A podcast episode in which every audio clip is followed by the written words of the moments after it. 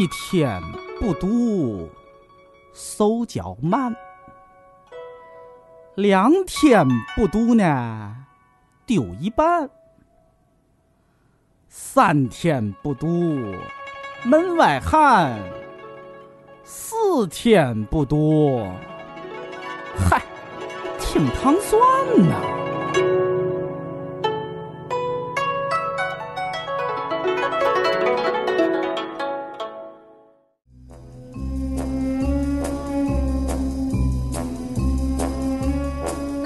看这个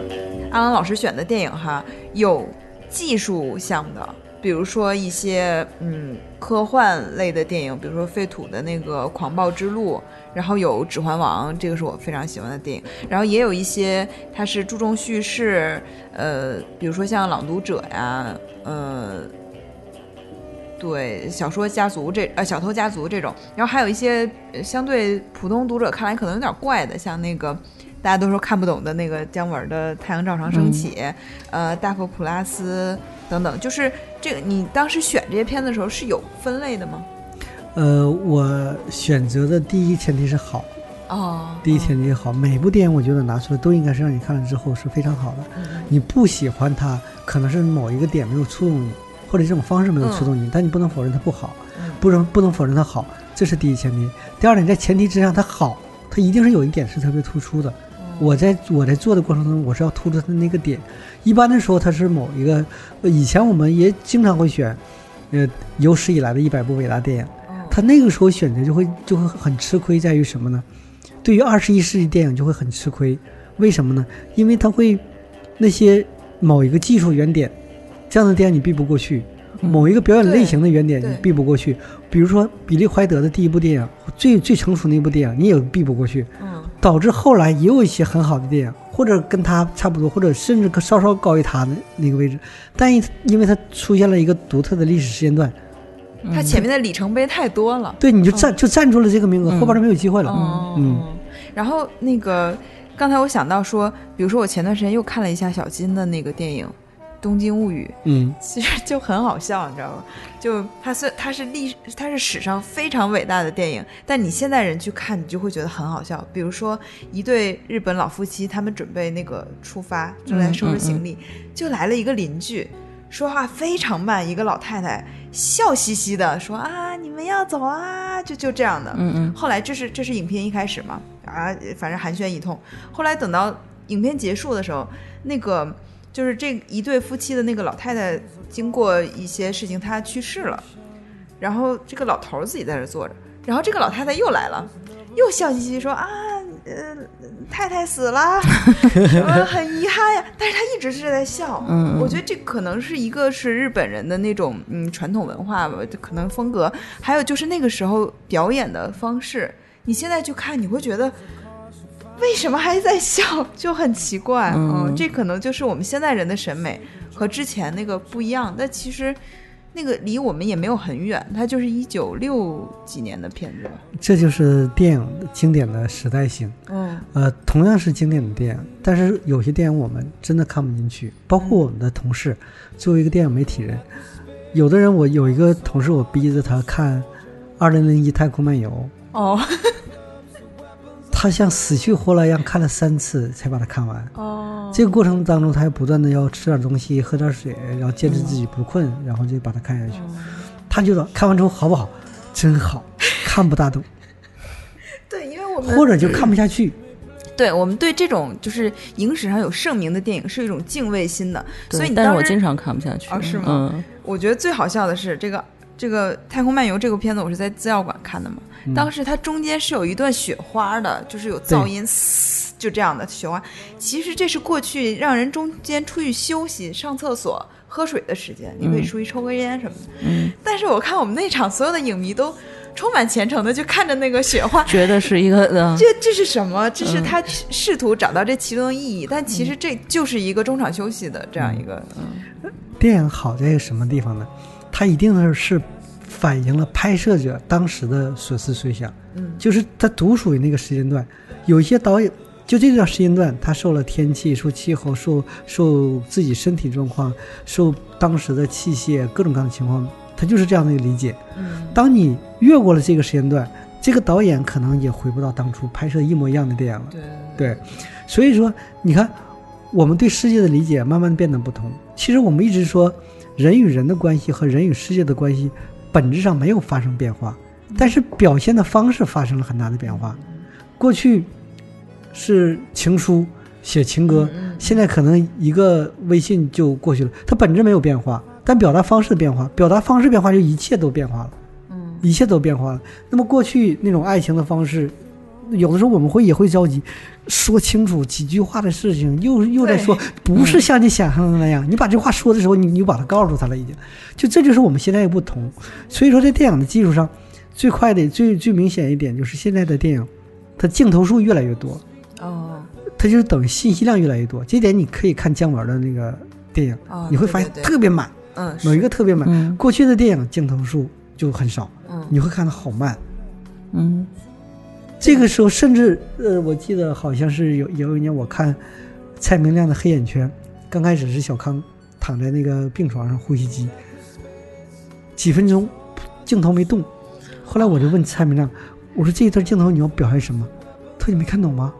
你没看到小康躺在病床上那个光线里那灰尘的变化吗？对，我觉得这个就跟，比如说我看，比如说经典的文学作品啊，就是嗯其实是可以看下去的，还觉得会觉得很好看，就因为你是可以控制这个速度的，对，对就是阅读的速度。嗯但是电影它必须得是在视觉上，它先给你一个速度，然后你得按照它的节奏来走，这个是比较，有的时候就会觉得太不太适应或者怎么样对。所以我嗯觉得某一些他勇于改变的、做出改变的这些导演都是非常。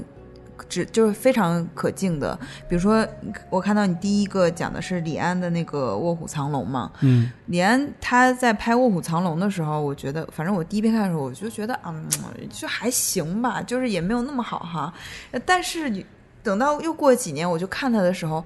我就突然理解了那个章子怡她眼睛中的那种欲望，她和周润发的那些打动是什么意思？就是她一个是跟观众观看的年龄和状态也不一样嘛，但是后来。李安他已经有那么多非常非常成功作品的时候，他还去拍了那个比利林恩的中场战事。对，这个电影是就是褒贬不一，当时那个呃两极分化特别严重嘛。对，然后我也去看了，我第一次在，就是我我也觉得这个片儿可能真的不算是李安最好的片子哈，但是我是真的觉得很震撼。你在一个就是电影屏幕上，你去看到那个白人他肤色，他其中有一段是一个白人被人勒住了脖子，然后他的肤色是从。这个浅白到粉色，然后到红色到紫色，它是非常非常清晰的。你就是觉得这个这个镜头语言，它离你的距离很近。有的人会觉得这个呃不真实，或者说嗯过于真实反而不真实的这种感觉哈。但是我就感受到啊，这么先进的技术，李安敢去尝试，他是拿自己的一些名誉做了做了赌注吧，某种程度上来讲，这个是很很不容易的一件事。那你看，你刚才你就注意到这样的一个细节，嗯这就是电影到现在为止，电影呈现一个趋势，它要求越来越清晰。嗯包括我知道有一些播放设备，它也在不断的在提供这样的一个技术的支撑，所以让它越来越清晰。包括电影的拍摄，你看李安拍摄一百二十帧帧数，它就已就和过去都已经在那么短的时间内，它帧数的这么成倍的增加，一定是越来越清晰的。嗯这里边我觉得我也一直在觉得我们电影的这样的技术进步，到底是对未来有什么样的有什么样的一个帮助呢？不一定，也可能我们走了一个歪路，也可能我们就是在走走通向伟大之前要经过一个石子路。嗯因为我有一次韩国这边邀请我们去也谈论这把，因为三星也有一个一款这样的设备，谈论清晰的问题，他就告诉我们要非常非常清晰，他给我们放了很多片段。嗯请我发言的时候，我就说：“我说你要知道，嗯，你播放的器，呃，介质那种技术性的要求清晰，是你们一直在追求的，我是我觉得是无可非议的。嗯嗯，但电影从艺术的角度来讲，你全部的清晰是不是就是他要达到的要求？嗯嗯因为有些时候电影是一种叙事的艺术，它需要用画面去带着你去进入它的情境当中，它所以说什么呢？它有些东西需要显，就像你说那个肤色的变化，表现出他那个呼吸的一个不同的一个状况。有的时候需要藏，嗯嗯因为你只有把这该藏的藏住了，你显的地方才能够更加显更，更加显。嗯如果所有的地方都显，对不起，你和你你你就会被其他很多不必要的东西干扰干干扰掉，你对这个电影的代入感就会出问题。嗯嗯嗯。嗯所以我觉得李安来做这个事情是非常合适的，因为他在叙述上、叙事上已经很成功了。你要让一个就是叙事不及格的导演去尝试技术的创新，这个可能是一个很可怕的结果。所以比利林的中场战事里面，就是大家对他的反应是两极。嗯有的人真的是理解了，有些看像你看的比较细节的东西里，有的真的是被干扰到了，哦，真的是被干扰到了。另外，这个电影它对情感的那种细腻的要求也比较高。嗯其实有的时候我们挺没心没肺的。二战胜利到现在也不过呢，还不到一百年，嗯嗯但是我们就忘了那些那些那些战战战争对我们造成的伤害，无法理解那些人的一些反应，对对对，它是隔着的。不像你拍了个爱情电影，很容易取得引嗯引引发共鸣，因为和每个人都可能有关。这个事儿很多人都觉得和我没关。对对对，他就无法理解那个男孩为什么一直在那儿。我觉得我我都能理解他们的那个感觉，就是磨磨唧唧你在干嘛哈、嗯你到底想干什么？就是至于吗？至于吗？其实这个我觉得就是至于。李安这个这个电影其实就告诉你为什么至于，为什么他是那个状态。但是就像阿郎老师说的。可能这个手段不是表达这个故事最好的方法，因为我们知道当时李安李安其实想去拍那个拳王阿里的故事，用这个技术嘛，嗯就是表现那个拳拳到肉的那种很激烈的运动状态。可能那个确实是更合适，但是没有人没有人投资，就是即使李安这样大导演，他也没有办法。那你在观影的时候，比如说你说你一开始看那个《卧虎藏龙》觉得不怎么样，嗯，然后那你为什么还要再看一遍呢？哦，我是这样的，我一直这是这是我非常困惑是吗的。尹丹老师真是非常爱学习的一个人。对，如果是我的话，因为我第一遍也觉得就是还好啊，哦但是这种电影我就不会，肯定不会再去想说哪天再看一遍什因。为电影频道放了，赶上了？赶上了，这是一个。然后还有就是，我之前一直对李安，我理解不了李安，嗯，我之前一直理解不了李安。年龄比较小，对，然后我就觉得我这肯定是有问题的，就是对自己要求这么高的？李安 就是比如说我肯定是更喜欢那个昆汀那种，毋庸置疑。就我我觉得我就是应该更喜欢昆汀，然后某种程度上纪录片更喜欢文德斯，但是我不应该不喜欢李安。我就哪怕他不是我最喜欢的，他我也应该觉得他好。我之前怎么就看不到他好呢？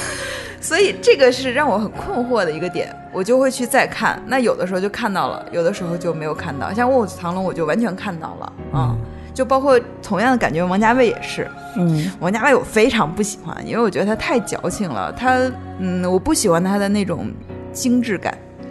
我后来，但是我后来看那个《一代宗师》，看到第二遍的时候，我就觉得嗯，好像还是可以哈，嗯，能能感受到一点了。嗯，那我应该再回去看看王家卫。你还是不行是吗？对。就我觉得这就是跟每每个人的那个经历、性格什么都有关系啊。但是就即使我不觉得我能理解李安，我也不会觉得啊，他这就是个烂片儿啊，这就是两两套体系了啊。那么我看到你也提到《指环王》，这个是让我非常开心的一件事情。嗯你也喜欢《指环王》？我非常喜欢，嗯好像我认识的人当中没有几个不喜欢《指环王》。啊，呃但是我觉得我我们老师就就像我大学的时候，我就跟我们老师提过说，嗯、我忘了当时是说到什么别的哈，然后就说到呃那个托尔金当时也嗯就是预测说大概一百五十年还是多少年都拍不出《指环王》的电影，但是彼得·杰克逊拍出来的。然后他就说：“他说《指环王》还是不一样，就是在他们那个更传统的文人看来，可能还不算是一个很经典的文本吧。嗯但是我是觉得，真的他在魔幻这一块儿，就是太太厉害了，无出其右了啊！没有，嗯而且也找到了最合适的导演，就是还能有人比彼得·杰克逊拍的更好吗？可能也没有，这个很难得。对，所以说后来拍呃《霍比特人》的时候，说有一段时间传出来由吉尔摩·德尔托罗，拍摄哦我就很担心，因为吉尔摩·德尔托罗的电影，它也有魔幻的成分，但是它比较，呃，比较儿童化一点，也比较怪诞一点。对然后呢，比这些杰克逊是非常古典中正那种，对对，呃，他两个风格完全不一样。说起这个，我那个我最开始接受《指环王》的时候，也是我刚刚进入看电影编辑部，嗯在不断的做他的各种各样的选题啊、专题。嗯呃，我知道他和另外一个人一同事一起写小说，为自己的孩子写睡前读物，嗯，说写了一段就互相拿出给对方，大家互相批评，嗯嗯批评批评之后，托尔金就不给他看了。啊那个人还不断的给他看，那个人写的什么呢？就是那个纳纳尼尼亚传奇纳尼亚传奇。然后他最后写出了一个纳尼亚传奇，一直是比较儿童向的，对对对吧比较睡前读物。反倒指环王，你进入一个成人世界，嗯它有一种寓言，有一种隐喻啊，有各种各样的一个、一个状态。我觉得，其实彼得杰克逊他的成名作是那个《群尸玩过界》，嗯这一点其实和吉尔摩·德尔托罗差不多。嗯对他他对他对那些怪物啊怪的的热爱，他比比对人类热爱要多。而且他们的那个体型也差不多，就是那种长得像野人的胖子。嗯后来你又其实后来就是回到了那个，真是人逃不过自己。他后来又拍了那个《霍比特人》，《霍比特人》整个文文学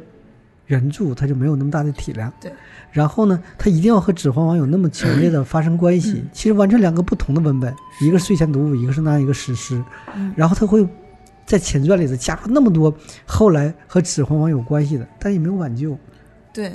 我觉得，尤其还抻成两部，可基本拍完了，拍拍成了三嗯部，抻的也很稀薄，整个密度也变薄。在前前段时间那个冰火，就是最终季，它有几集 也是有那种呃大战，就是大战的场面。然后当时就好多人说，他说这个拍的太差了，就说这个导演和编剧没有一点儿冷兵器的知常识。他说你哪怕去把那个。《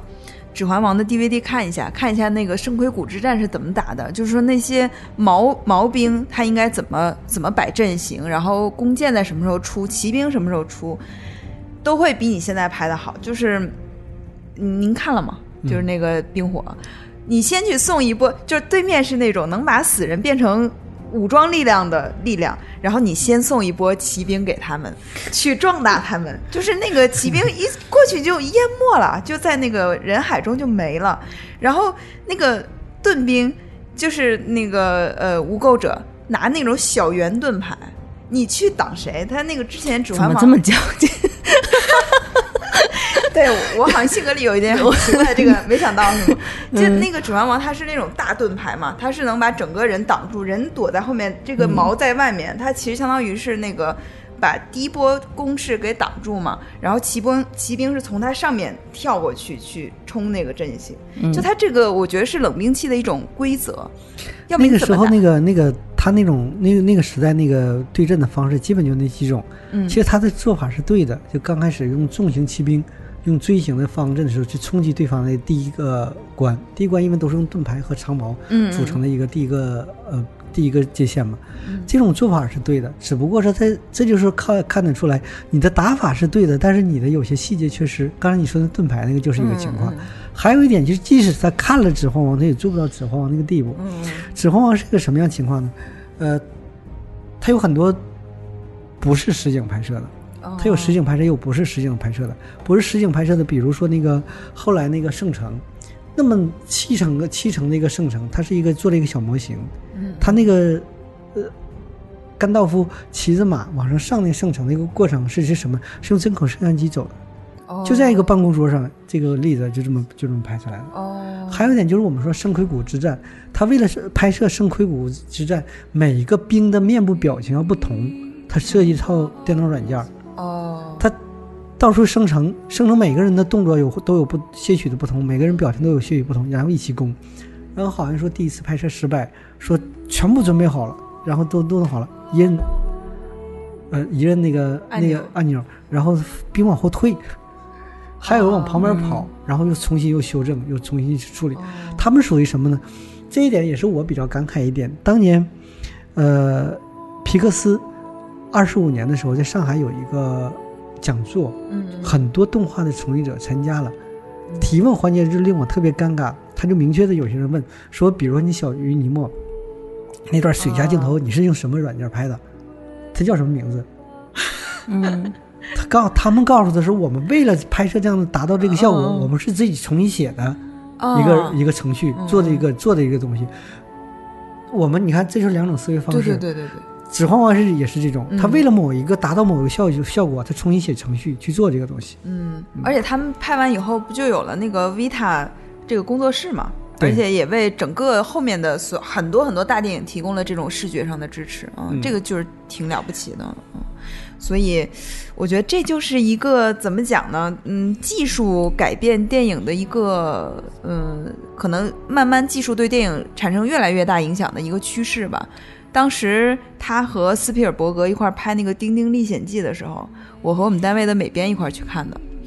他就看到那个丁丁，就像就像你说蔡明亮他他那样，然后他也是说这个灰尘，说你知道这有多难渲染吗？嗯说这个做旧是比做新要难很多很多。然后他就从这个角度给我讲，我就觉得嗯，还是 PJ 很厉害什么的。你看，这就是这样一个问题。呃，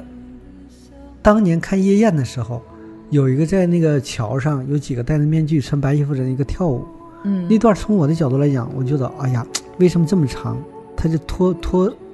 改变了这个叙事的节奏。后来说有其中有一个人是那个叶景天，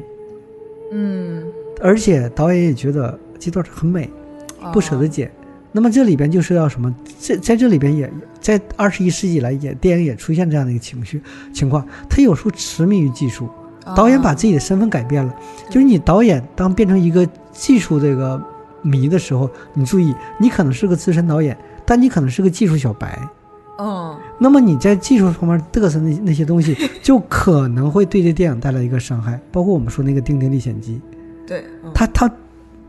还有就最近包括詹姆斯卡梅隆和罗德里格斯那个《阿丽塔啊战斗啊战斗天使》，嗯他让那个人完全是 CG 做的。然后他有一个水中的镜头，说那个头发和水之间怎么 CG 怎么去做，特别特别难。可是我的原理就是，你如果这个人是真人扮演的，对就不难，这这这这就很合理，就就是一个整个现实生活就帮你解决这样一个问题了。嗯但是你如果一定要用 CGI 来做做这个人物，也要有道理。但是他说那个道理是不能支支撑的，支撑的。他说是那种力量感。其实你你如果这一点就是维塔做的，维塔是模型加 CGI。嗯嗯如果你在真人的些基础之上再加 CGI 进行重新处理，我相信也能够体现这样的这样的一个东西。它倒反倒是什么呢？把自己这个工作变得很困难，一直在解决技术问题，一直在解决这技术的问题。技术和艺术之间，有时候你要做，一定要做取舍。嗯嗯嗯，很少有时候说你会舍弃技术去选择艺术的。对对对，因为技术还有另一个问题，就是后来我们有一个词叫恐怖谷啊，效应，嗯，就是说这个人太像真人，但他又不是嗯真人，然后你就觉得他特别可怕，就这样的。对，就是所以我看《指环王》也害怕。啊，指环王还没有到喜欢那个，小矮子。那小矮子都是通过，骷髅啊，就是你是咕噜我都咕噜嗯嗯，哦。但是你如果看到郭敬明拍的那些，你会不会觉得更可怕？我那个。他那个更是非二便士哈，嗯他让真人带着那些仪器去演自己，嗯，那为什么不让他们自己演？就是这个看起来更奇怪，嗯。然后你说阿丽塔当时就有很多人说，因为别人都是真人，只有他是那个 CGI，就感觉他很古怪，他的眼睛太大、太太嗯清澈了，让人觉得嗯就很奇怪。比例就是正常人的比例失调，他接受了一个很难让人接我那个非常恰当的接受过来。那么他这里边就是大家就是他那双眼睛不断的提醒他，可能我不是真人，但是他是真人，还和真人在谈恋爱，在这做一些真人的一些事情，这就会让大家的代入感就会变得很很很莫名其妙。嗯有的时候，实时你跳进去和跳出来这样的过程当中，你对整个观影是有影响的。嗯，然后我们再来看看这个里面的选片哈，因为其实大部分还都是呃符合过去的那种叙事内核的，它就嗯要讲一个非常完整。呃，很有特点的故事，但你也提到了番外里面也提到了复联，对，就是复联，就是我们再扩展一点，就是说漫威这一系列超级英雄片儿哈，呃，有一些漫漫威的迷，就是美漫迷非常喜欢，然后包括他也将这个文化从很小的这个漫画圈推推给了大众，这是一个贡献嘛。但是也有很多专业的或者是、批评的声音，就说这些故事都太套路了。这个其实是从好莱坞大片儿就一贯下来的，但是漫威可能把它发展到一个极致，就是最多人观看、最多人去评论的这个这个情况啊。那你对于这个套路是怎么看的？哎呀，你说，呃，从一八九五年到现在一百多年来，大家拍了那么多电影，嗯嗯呃，叙事的方式基本上都差不多，嗯没有很大的一个不同。像我在影，我在这里边也提到了那个大佛 Plus，我觉得他在叙事方面真的做出了一个突破性的影响。嗯突破性的贡献。可是你会发现，他的所有的突破，他都不不是说自己新发明了一个、新发现了一嗯个新的一个叙事方式，他是把原来的叙事方式进行巧妙的利用，互相结嗯合、互相相相嵌，呈现出了一个新的一个方式。俗套其实它是被千百次证明了是有用的一个真理。对，你怎么去使用它的问题。嗯呃，但大多数的时候的俗俗套，大家反感俗套，是因为，呃，那些创作者把这俗套拿过来弥补自己不思考的一个哦下意识的一个、一个做法。如果把俗套用好了之后，你会发现这个电影可以非常崭新。我我这里边也提到一个电影叫《真爱至上啊，》，全是俗套，嗯但你看的过程就非常非常舒服非，常温暖。对，非常舒服。这就因为他把俗套用的非常非常好。嗯有你不把俗套，为什么一定这个两个人面对面的时候要杀死？经过两个人打斗，打斗了几百个回合，他夺得了手枪，拿枪指着他脑袋的时候，他要叙述咱俩为什么杀你，从头开始讲。哦这这种这种俗套我们都看得多了，你看有没有必要？在那个《Johnny Wicker》就是那个《极速特工》里边，基努里维斯饰演那个角色，他拿枪就开枪，他绝对不会你去去去废话，因为原因都已经之前所有的剧情交代过了。哦你剧情之前没有交代过，你你为了让观众明白，你只能让他自己再说一遍。哦所以俗套这个东西，你看你怎么用。哦，对你刚，但是这安老师刚才说的时候，我突然走神儿了，因为我想到基努里维斯也来过糖蒜，然后真人特别帅。嗯，嗯，对，对，可能是来糖蒜最大的卡。对，因为那天我记得特别逗，然后之前有一个邻居是一个外国人啊，就一直很傲慢的眼神，然后那天忽然发现基努里维斯来了，然后就感觉后来对我们所有人的态度都 更好了一点。嗯，他就是很专业的那种演员，我觉得。他嗯。接受采访的时候，其实当时那个主播也问了一些，我觉得从我这个外人来看也有点莫名其妙的问题，比如说问他如来神掌的问题，嗯，是因为道哥采访的是吗？然后就就是道哥就是那种很摇滚人嘛，对，就比较随性。嗯，然后嗯。但是他也很配合，就对，对。也有一些肢体的动作什么的，就我觉得是这个是我们甚至我们的素人都做不到的这种，因为我们都会觉得嗯有可能，但是他也他也高兴啊，因为那次不是还有别的主持人嘛，也是音乐向的，就是嗯就是提到了他的声音的问题，一下就说对从来没有人问过我，我从来都没有人听出我在声音这块儿的努。力什么的。对因为他在那个音乐这一块儿做的很差，他不是一个三流的乐队嘛，但是他可能用用点小心思，被人看出来，他就很开心。对对对嗯然后再回到这个叙事的这个事情上，比如说，我觉得昆汀啊，他虽然就把自己的故事搞得就是就很突然哈，乱七八糟时间线什么的，但是他是我觉得是个很传统的讲故事的人，他讲了讲的故事都非常的完整。嗯，就你把他的时间线，你重新像拼图一样再拼一下，它就是一个非常完整的，有有有起因、有经过、有结果的故事。他不会讲一个就是那种呃莫名其妙的，他反而这方面不是特别先锋的那种。有的人讲故事是嗯很荒诞的，我觉得他还还不是，呃，昆汀是一种玩结构的人，嗯嗯但是他很，他是一个看录像带长大的人，他非常清晰知道观众要什么，因为就是他自己所需要的，他需要故事的起承转合，需要呃人物的有起因、有结果、有过程。嗯那么有的人他是什么情况？其实对于电影来讲，故事的完整性和流畅性是个基本要求。嗯呃，那么只不过有的人叙事的比较文学化，其实像李安、像西安、西兰啊，它都是一个比较文学化的一个叙事方式嗯。它有些呃落实到一些人物的心理状态、一些细节的对应，包括一些无关紧要的一些呃环境环境，比如说西兰在《小鸭细亚往事》里边影片一开场，几辆车，呃，在山远处行驶过来，在黑夜当中那个车灯和黑夜之间的关系，它是一种情绪性的东西，嗯用语言没有表表表现的很，无法表现的很清晰。但是现在来讲，越来越少了，因为大家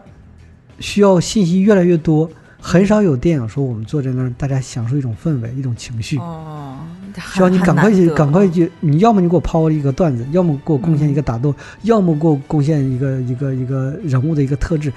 他对这方面要求是比较高的。对对对。嗯，我那我觉得姜文电影就看不太明白。你是要说这个吗？对，那个安老师是把那个姜文在他他相当于滑铁卢的一个电影啊，就是那个《太阳照常升起》。嗯，而且我觉得姜文电影给我个人的感观影感受，就是他一直是那种抬着下巴在拍片，就是他有种傲慢在里面。我就吃这一套，永远是感觉是在，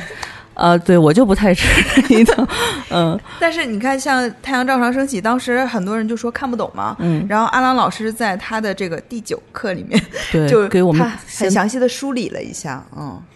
呃，我觉得这样，他为什呃，我我为什么选择这个片子？第一点，我觉得这是姜文电影当中是被低估的一个电影；第二点，这是他的一个分水岭，嗯。他的分水岭。我他现在为止，他拍了三呃六部电影，我我我一直把他的六部电影分前三部和后三部。嗯嗯前三部有他非常他自己的个人的东西，甚至有他自己的情怀和节操在。嗯。后来就是节操慢慢的有点要碎了，嗯。因为你会发现他的迎合，嗯比如说《太阳照常升起》，你不是大家都说看不懂吗？嗯那么我一定让你看拍一个看得懂的，就拍了那个《哦让子子弹弹飞嗯其实，它从创作力来讲，从语言、从那个镜头语言的表现的角度来讲，他让子弹飞都没有办法和太阳太阳照常升升起比。还有一点就是，有很多他说的那些看不懂，是因为有些话他不能明说，哦，不能明说。我这个在这解读中，我也稍稍提了一点点。太阳照常升起里边有几个关键的时，基本就两个时间点，嗯两个时间点，一一个一个时间点就是大跃进。哦。背景，中国的大跃进；另外一个背景就是毛泽东等人去世。哦，大家都知道姜文对毛泽东的那种感偶像的嗯情节，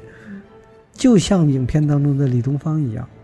他觉得父亲没了，他要重新追寻一个像父亲那样的一个一个状态，他所以他不断的寻找。他说我爸到底长啥样？哦，他一个精神上的一个父亲在在倒塌了，但是有涉及到你要知道涉及到很多其他的东西，他不能明说。嗯他有有有些好电影往往是这样，他在是是说了一个非常波澜起伏的一个故事，但是他在故事后边坠了一个很深的一个历史的也好，哲学的也好，或者心理上的也好，另外一个东西。他说把这个电影变得非常丰富。嗯这部电影就是表面给的东西太多了，不是表面给的东西太少了，后边的东西太多。嗯，他是犯了这样一个错误。对，它是形，就是大家一去看，全是它的那个形式，嗯它的绚烂的色彩，然后它砰砰砰，就是他对声音的那个追求是非常极致的嘛，就是很大声什么的。嗯对你都看到他那些，但是他到底讲什么故事？因为普通人还是要看一个故事嘛。看故事，对，但是虽然您觉得那个《让子弹飞》就是比这个艺术表现力要差一点，但是很多观众在在《让子弹飞》里面看到了他们想看到、能看懂的故事。嗯，这个。嗯，就是我觉得某种程度来说，是不是也是一个导演走向成熟的一个必经之路呢？就是他还是要让大家看懂吧。呃，是这样，电影永远是一个和观众有保持多少距离的一个、嗯一个一个过一个调整的一个过程。有的时候你距对距离观众太远，那观众就会把你抛弃的很彻底；对，有的时候你跟观众距离的太近，观众觉得你没有什么水平。嗯所以说，有的时候属于什么，就是你自己个人的东西和大众需要的东西之间一个调配比例的问题。嗯，有的人把观众需要的东西大于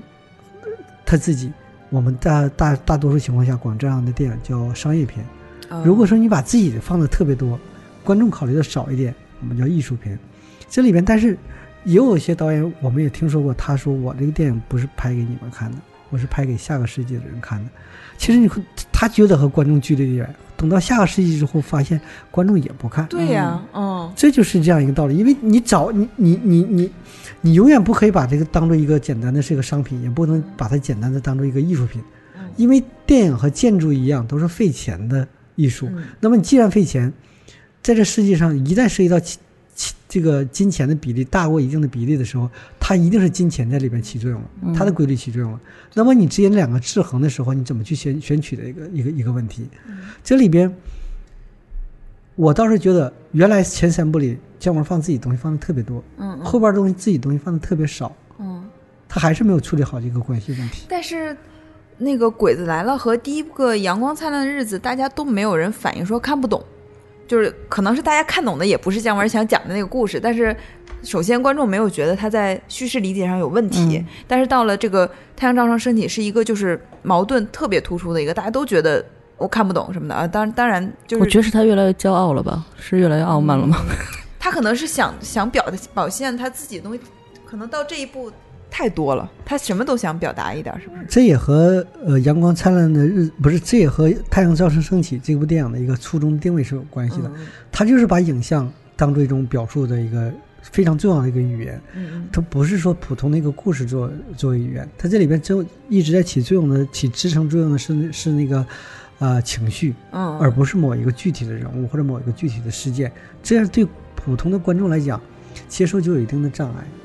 反倒来讲，这种方式可能在欧洲就会好一些。哦但是在欧洲，他也并没有获得那么好的反响，起码他在威尼斯没有获奖，哦。是因为他所那个情感，包括那个中国的独特的历史的一个映照，对于欧洲人来讲又是一片空白。嗯。哦，对对对对。对，但是他在那个《让子弹飞》之后又拍了一个片子叫，一步之遥，对这个片子当时的那个口碑也是，就反正两极化的，而且它的票房很惨淡，嗯，嗯评分也不高。嗯然后当时我正好在那个陈坤的公司做事情，然后有一次活动的后台，光线的那个丁丁张老师和陈坤就聊起这个电影，因为光线当时投了嘛。然后就说，呃，反正是反响不大，反正有有一些问题吧。然后陈坤就说，嗯、他说，嗯、姜文导演是一个非常有才华的导演嘛，他他对自己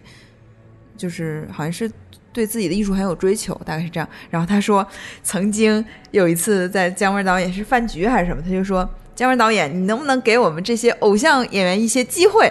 然后后来不就让他在那个一呃让咱子弹飞里面演了一个那个小混混嘛，嗯就是就我觉得这个演员对他还是非常有这个崇敬感哈。好像也不只是演员，很多人都对他有崇敬感。虽然他电影你可以不好，像是一步之遥的时候，大家所有人都有，我发现也有一些自媒体在说姜文倒塌了。我说哦你开玩笑，姜文如果再拍电影，很多投资人照样找他，无所谓，他他就谈不上什么倒嗯倒不倒他，他倒不倒他取决于他前面那些好作品都在那例子，他永远不会倒。是这样一个一个一个一个问题。还有就是就是属于什么呢？就是姜文是属于一种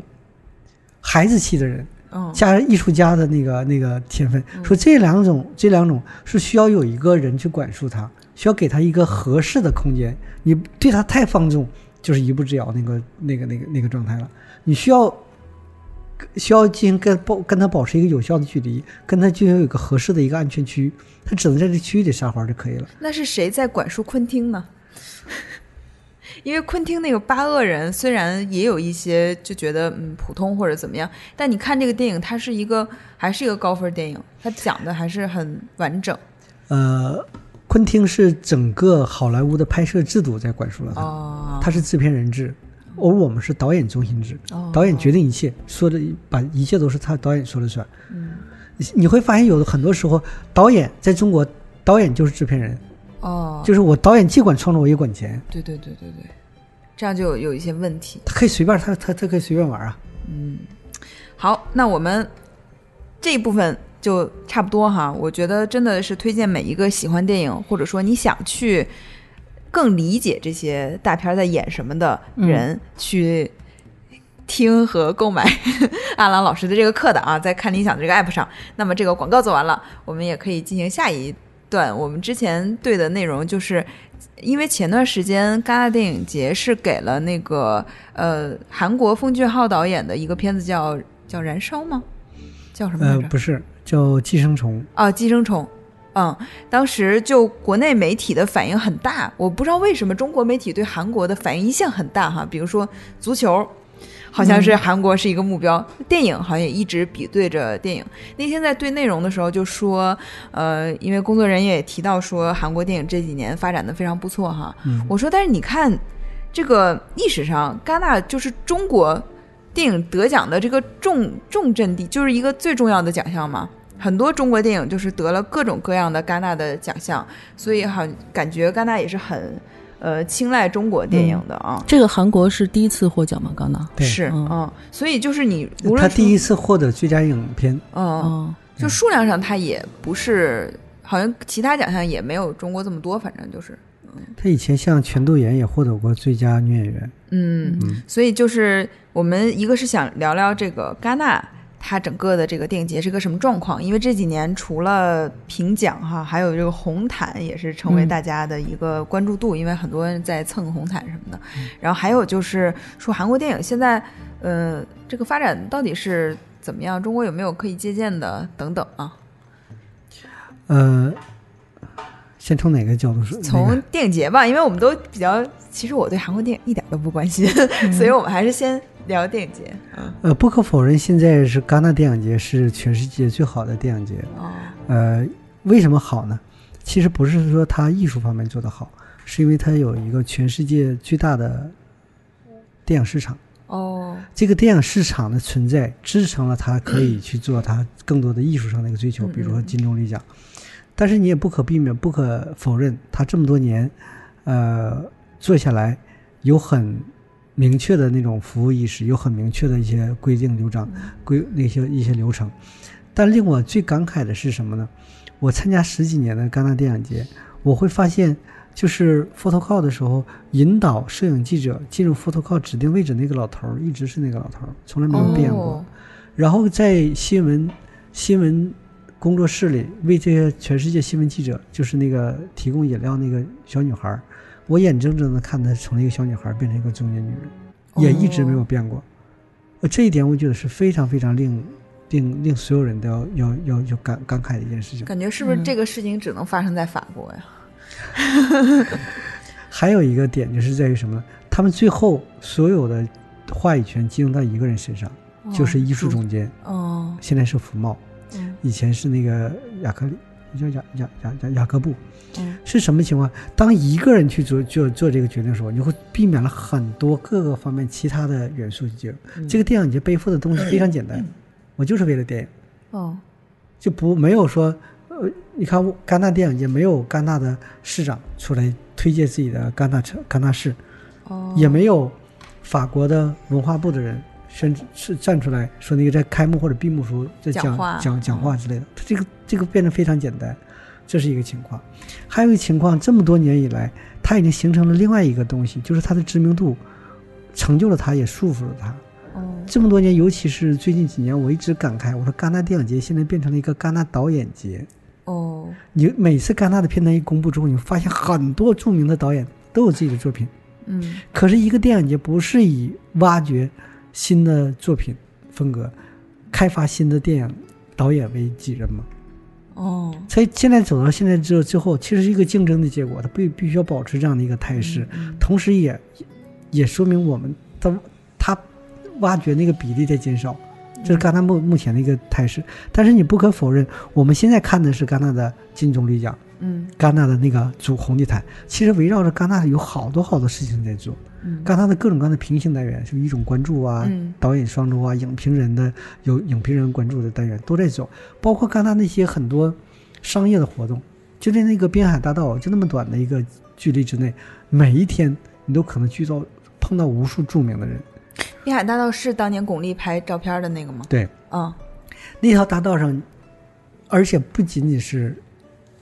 电影人，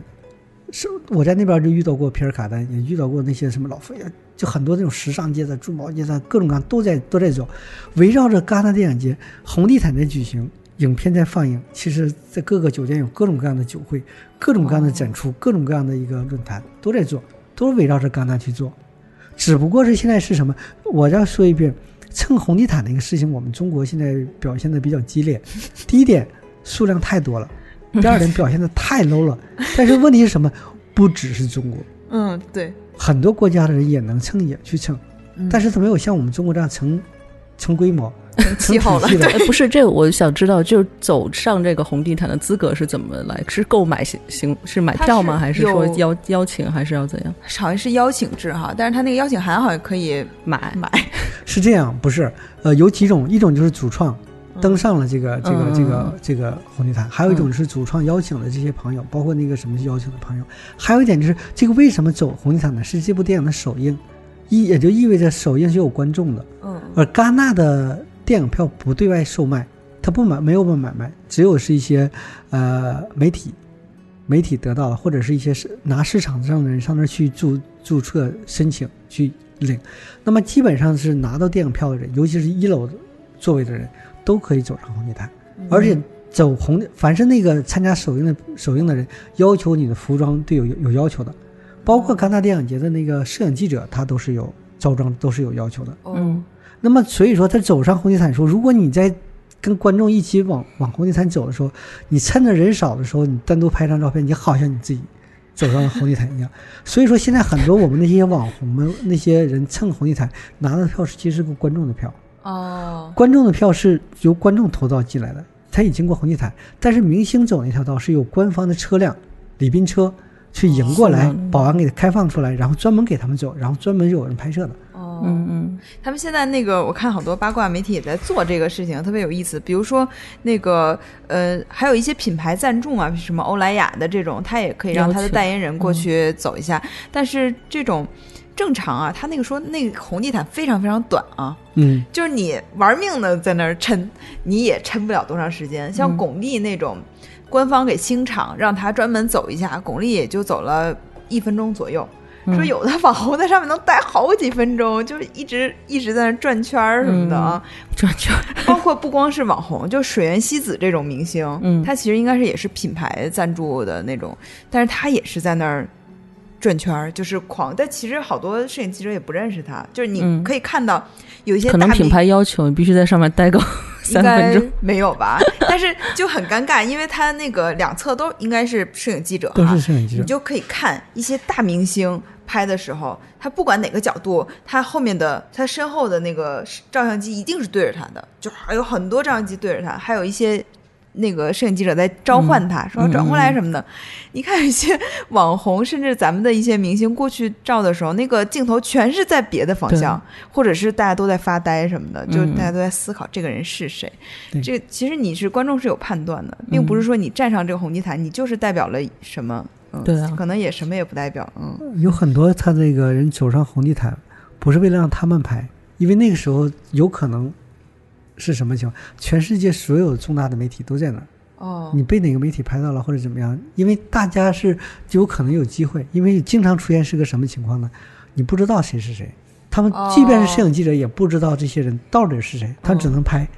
哦，然后进行嗯进行一个挑选，有就有可能有漏网之鱼这种情况。所以就是有枣没枣打三竿子的感觉是吧？还有一种情况是什么呢？他需要这个图片之后自己做传播，哦，就他会甚至会自带摄影记者是吗？对。我觉得都是很多都是自带的。呃，嗯我记得有一年，去年，去年，去年是前年，有一个人，最后马上就要关闭的时候，他他走上来，嗯，就是还有观众没有走卷场，他他几乎是最后一个。他一边走的时候，呃，一边在甩，另外一个一个男的几乎在地下匍匐前进一样，用手机和相机给他轮番拍摄，这个也挺有意思的哈。然后。更有意思的是什么？有去年的时候，我在大厅里坐的，因为都已经走进去了，准备要看那个开幕的电影了。然后大荧幕一直在转播，你在室内也可以看到。我就看到一个东方的一个女性，穿的有点儿、有点儿、有点儿暴露，她就在在红地毯上走路就很慢，就摇摇摇摇欲坠的那种感觉。我就一愣，我还跟我同事我说：“你注意这个人。”然后我话音没落，她就摔倒了，然后镜头马上切走了。高跟鞋不不会穿是吗？不会走。他他是想制造话题吧？对然后我的同事在外边说：“他说这个他他一摔倒，刚摔倒地上，就是过来两个保安，然后法国那个保安哦，就快头壮的那种。抓着他两个我就给拎走了。嗯嗯 嗯，对，这其实我刚才想到就是，其实不光是电影，其实艺术也是这样子，就包括三年展啊什么的，威尼斯三年很大的那种很大规模的艺术展览，也是周边，当然不是蹭红毯啊，就是哦蹭这个展，嗯。就你会发现好多平行的展子同期举办，嗯。然后艺术家也会参加，就是也许有一些不知名的艺术家参加了这种平行展之后，他也会对外宣称我是参加了三年展的艺术家，哦。嗯，反正都是这样。每年戛纳电影节外边都有一些人带着自己的片子来，但是呢，没有进入任何单元，但是他也想在全世界的媒体面前展示，嗯自自己做的奇形怪状的，或者身上挂个大牌子，告诉关注我，我拿着 DVD 四处发去看看看我的电影，都有。嗯，这其实是应该是给全世界电影人提供了一个非常，我觉得是一个生态非常完整的一个平台哈，就是什么样的导演带着自己的作品都可以过来。但是往年的那个戛纳好像也有一些关于品味上，就是大家会诟病的事情，比如说他的那个亲儿子叫什么来着？多兰。对，就是他每次获奖或者他每次放映的时候，就是很多人说，就是戛纳真的很喜欢他呀，但是他的电影就是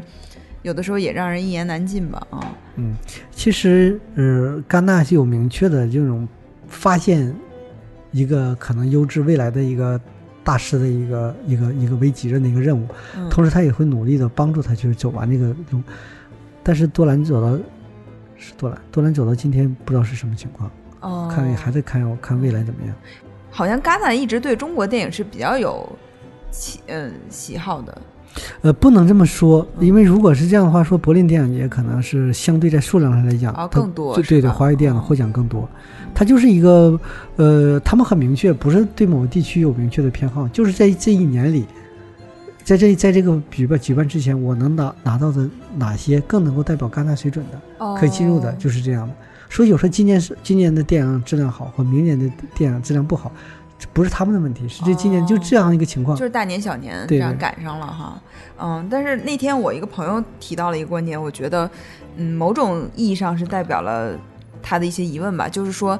现在好像在欧洲啊，就欧洲比较明显，可能是就必须是有一些特殊的倾向的电影才能得到关注，比如说是那个 LGBT 话题的，或者是体现某一个地区非常呃典型的那种风情的。就好像反而是对这种老老实实讲故事的，并不是特别的，无法进入到他们的那个关注目光中吧？您觉得有这个趋势吗？它需要一种力量，这种力量有的时候是靠技术去推动的，有时候靠内容去推动的，哦有的时候看着看到的是你的态度去推动的嗯，不一样。但有的时候因为这个地方是呃 LGBT，他就会觉得是这样。其实还是说他，呃，戛纳这戛纳也好，或者是柏林、威尼斯，他都做这点都做的比较不错，他都是就着电影本身来说问题的。嗯即便是当初那个时候我们说那叫什么中心广场啊什么什么那个片子，也是讲 LGBT 的，但是它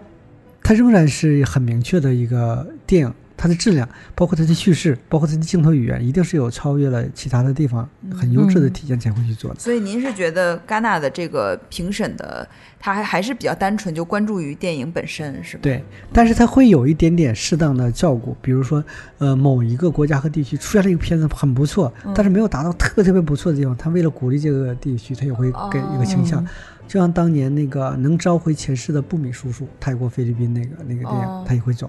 获奖的时候问了那个艺术指导福茂，他就明确说我们要鼓励这样的电影，哦。我鼓励这些少数的地区，它能够生产出电影。嗯，好，那个还有一个问题就是刚才我们说的韩国的这个，嗯。这次那个奉俊昊，因为我真是对韩国电影没有任何的关注啊，就是他获奖以后，我就看了一下他的那个作品列表，我说啊，原来那个《汉江怪物》就是他拍的。我说当时给我看的，我回去跟我的朋友说，我说那个怪物长得太恶心了，他把自己都给恶心吐了。哎，《杀人回忆》是他拍的吗？呃是是也是他。嗯嗯，你怎么看这个呃这个导演和韩国电影的这几年的发展什么的？呃，在韩国现在有几位大师，在世界性的大师，像那个奉俊昊啊、金基德呀，或者是那个呃李承东啊等等人。嗯呃，在这些导演当中，他的作者性是相对来讲没有那么明显的，反倒是他的电影的类型化比较突出。嗯，呃，所以说你看《汉江怪物》是那种很类型的一种电影，对，呃，包括他之前的一些什么《雪国列车》，啊是，嗯但是他现在有一些什么情况呢？他跟国外合作特别多，嗯这也和韩国电影的一个独特的一个工业环境是有关，和工业环境是如此，市场环境那么大，如果想更大的发展，一定和国外进行一个更重要的一个接轨对合作，是这样的情况。所以说，嗯，而且我们为什么我们国家的很多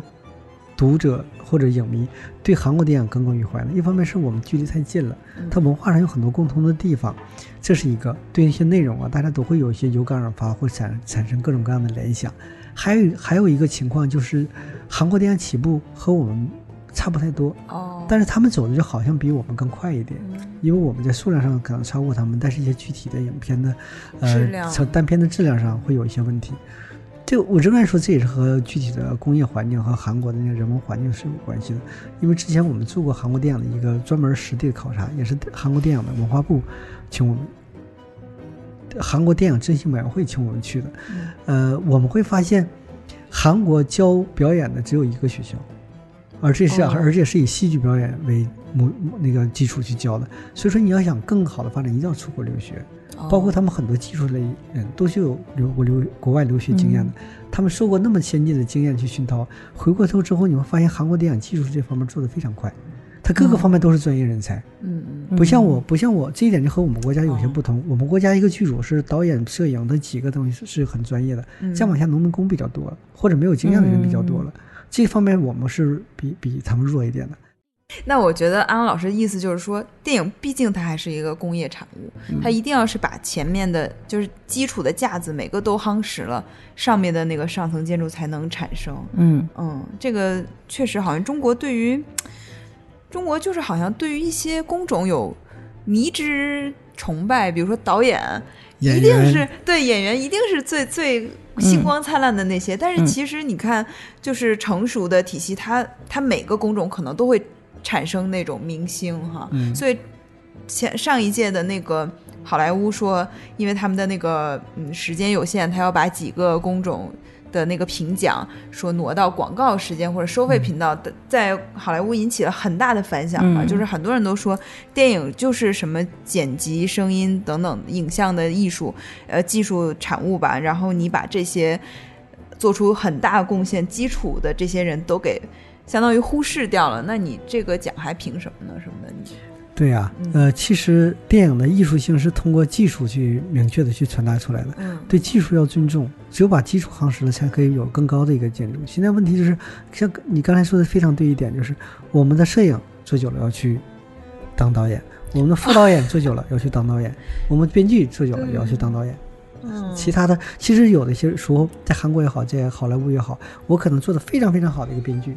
我就把哦编剧这方面做好。我做了一个执行导演，我是非常非常有名的执行导演，我一直就把把做这个东西。嗯。就我像我说是戛纳电影节，他是做那个引引导那个技术 photocall 那老头，他做了一辈子，嗯。他任何突发情状况对他来讲都不是事情，他都有很明确的应对措施。嗯，嗯。但是现在这个情况有没有在好转？就是再好转，嗯。再好转，你会发现，呃，无论是《流浪地球》还是《疯狂的外星人》，甚至是那个韩寒今年的那个新电影，他对技术这方面都有明确的属性和要求了。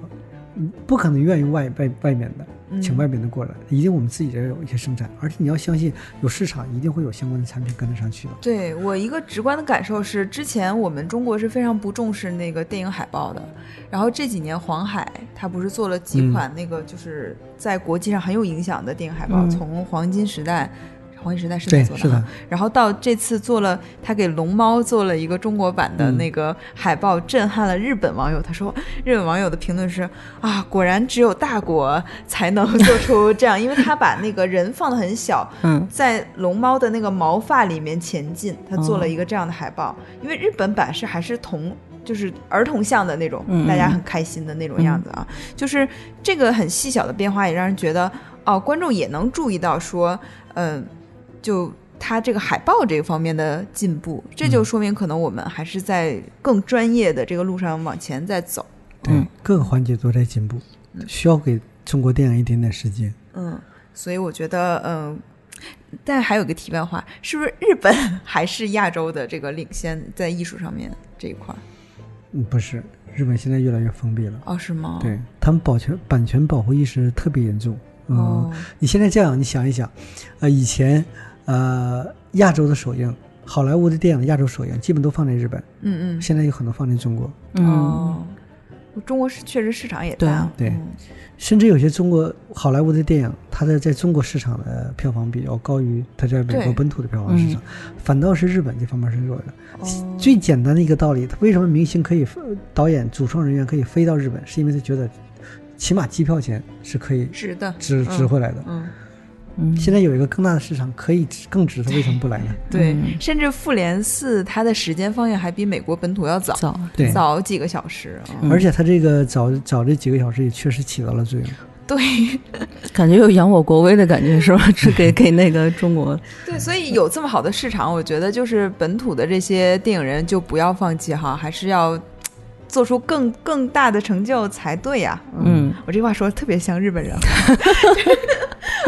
好呀，那嗯今天我们也真的聊了很长时间，然后回头看看这个是应该是得剪成两期。嗯对，聊录了两个小时。嗯，嗯好，那就非常感谢阿郎老师今天给我们带来这么精彩的一些见解。嗯，然后这个节目，我希望我们的嘉宾都是这样，这样好像就我们就可以休息，只要听就好。非常开心啊！那我们就一个是大家要去那个看理想去看阿郎老师这这个课啊，因为真的是，反正对我本身是非常有启发的。嗯嗯，包括他对一些电影的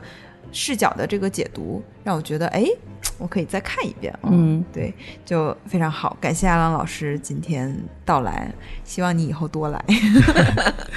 谢谢你们，谢谢唐宋的朋友，嗯，好好，谢谢，拜拜拜拜。拜拜。